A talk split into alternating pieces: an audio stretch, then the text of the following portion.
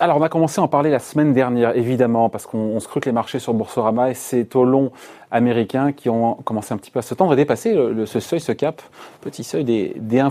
Bonjour Véronique. Bonjour David. Véronique Riche-Flores, économiste et présidente du cabinet RF Research. Est-ce que la Fed, c'est ça la toile de fond, la question qu'on pose, est-ce que la Fed peut éviter, est-ce qu'elle a les moyens d'éviter un emballement sur, euh, sur les taux longs américains? Euh, On l'a déjà encore une fois évoqué en fin de semaine. Ce, ces rendements obligataires souverains qui, euh, qui sont sur cette trajectoire haussière. Et là, qu'on l'explique, c'est quoi? C'est évidemment cette victoire démocrate au Sénat qui a redonné ce coup de fouet donc au taux long américain. Ça traduit quoi de, chez les investisseurs? C'est la peur ou, pas Je ne sais pas si c'est une peur d'ailleurs, ou ce sentiment que bah, Joe Biden maintenant il a les coups des franches, les mains libres pour appliquer son programme et que nécessairement bah, c'est de nature à faire remonter les taux. C'est tout à fait ça. Euh, Joe Biden a un programme qui est considérable. Hein. On a des fois peut-être un petit peu s'il est appliqué. Mais effectivement, à partir du moment où les démocrates ont la majorité au Sénat, il y a plus de chances que davantage de ce programme soit appliqué. C'est voilà. et, euh, et, donc c'est vraiment la réaction des marchés, sachant que, alors vous en parliez au cours des, des interviews précédentes, le schéma c'est lequel? On est dans un environnement extrêmement incertain, c'est évident. Le premier semestre, sera mauvais. le tout début d'année est déplorable. On a des inquiétudes sur l'économie ou une incertitude sur l'épidémie, une incertitude énorme. Néanmoins, euh, Donc autant ça pousse, ça pousse pas à la flambée des taux longs. Et c'est exactement. Et on voit qu'aujourd'hui il n'y a pas d'inflation, il n'y a pas de. Autant qu'on puisse euh, essayer de prévoir ce qui peut se passer.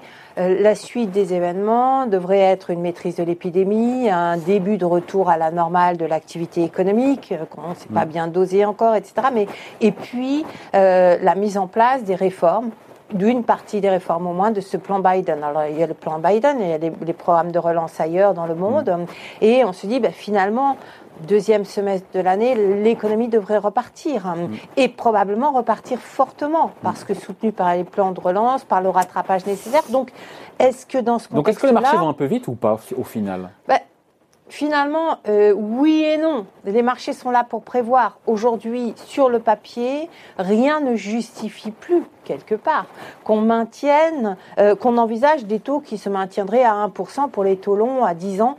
Aux États-Unis.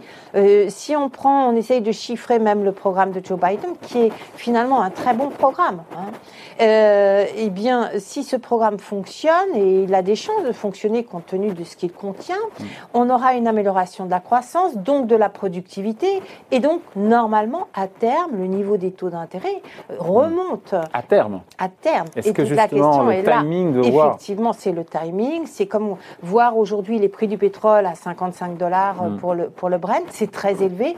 Heureusement, c'est sans impact parce que finalement, on a très peu de consommation de pétrole, donc les prix mm. euh, font un petit peu ce qu'ils veulent.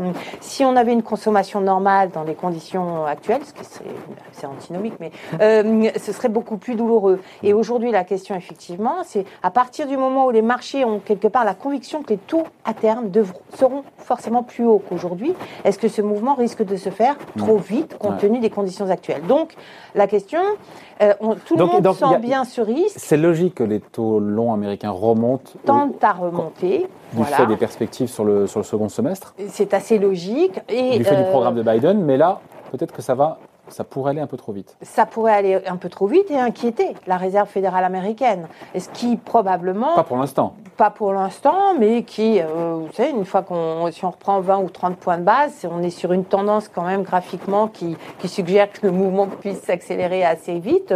Donc forcément, les, banques centrales d'ailleurs, hein, dans leur ensemble, vont être très prudentes par rapport à ce mouvement-là. Que peut faire la Fed? À partir de quel moment elle se mettra à bouger? Qu'est-ce qu'elle peut faire pour éviter l'emballement justement? Alors, qu'est-ce qu'elle peut faire? C'est déjà dire, attention, moi je suis là euh, massivement. Je vais continuer à intervenir massivement sur les marchés. Merci Laurie.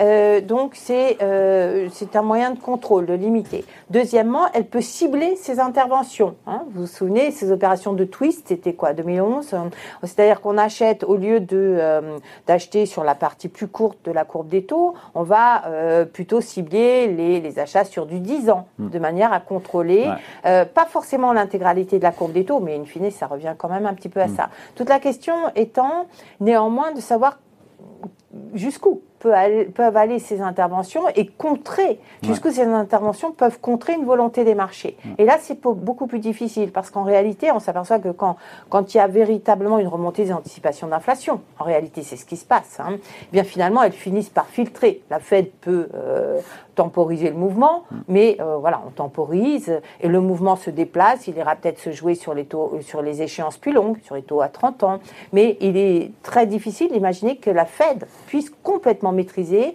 un mouvement qui serait justifié par les tendances économiques et par les perspectives. Encore faut-il que ces perspectives soient validées au fil des prochaines semaines ou des prochains mois. C'est tout l'enjeu, c'est toute l'interrogation qu'on a tous, hein, euh, avec assez peu de réponses certaines, il faut bien le dire. Hmm. Juste, mais à partir de quel moment la Fed va se mettre à bouger, en tout cas à agir, à parler, à communiquer là-dessus?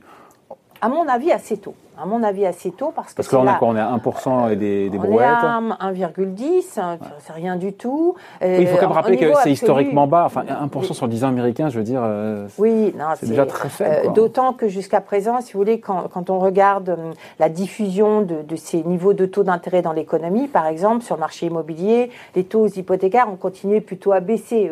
À mon avis, ils ont touché leur point bas. Mais euh, quand les taux hypothécaires vont commencer à remonter, selon la réponse des, des acquéreurs, hein, et il se peut qu'elle soit très rapide en réalité. Ça, ça, ça pourrait faire bouger la Fed. Voilà, la situation financière des entreprises qui. C'est pas le taux à 10 ans, c'est surtout l'impact que ça peut avoir effectivement sur notamment. Et puis l'allure du taux à 10 ans. Hein. Il va, si, si, les choses s'accélèrent, la Fed va vraiment, véritablement, probablement, très rapidement dire on est là, et euh, on peut bouger, on a les instruments Parce que si elle ne le fait pas. choses. Parce que si elle ne le fait pas, bah, elle laisse un champ libre des marchés qui auront probablement envie de tester aussi hein, euh, ce que peut faire la Fed, ce la manière dont elle perçoit ce mouvement, et on peut avoir une embardée. Alors l'embardée, c'est quoi? C'est un le jour où l'épidémie commence à vraiment donner des signes de, euh, de, euh, de, baisse. Voilà. Et où l'activité. On n'est pas encore là. Hein, hein on n'en est pas là. Voilà. Et donc, on est même plutôt à contre-courant. Mais effectivement, on sait qu'une fois qu'on retrouve un semblant de vie normale, probablement qu'on aura également une inflation qui va euh, se rattraper, parce que dans les services ou autres, il y a effectivement un rattrapage qui est probablement euh, assez, assez, plausible. Et, donc il y a tout un tas de phénomènes qui, dans le courant de l'été ou à l'automne, pourraient effectivement tirer à la hausse les taux dans des proportions beaucoup plus élevées, surtout si on a de, euh, entre-temps des mesures de relance qui effectivement prennent véritablement leur place. Bon voilà, merci en tout cas, merci pour cette explication. Signé donc Véronique Riche-Flores, économiste et présidente du cabinet RF Research. Merci beaucoup et bonne année encore une fois. Bonne année.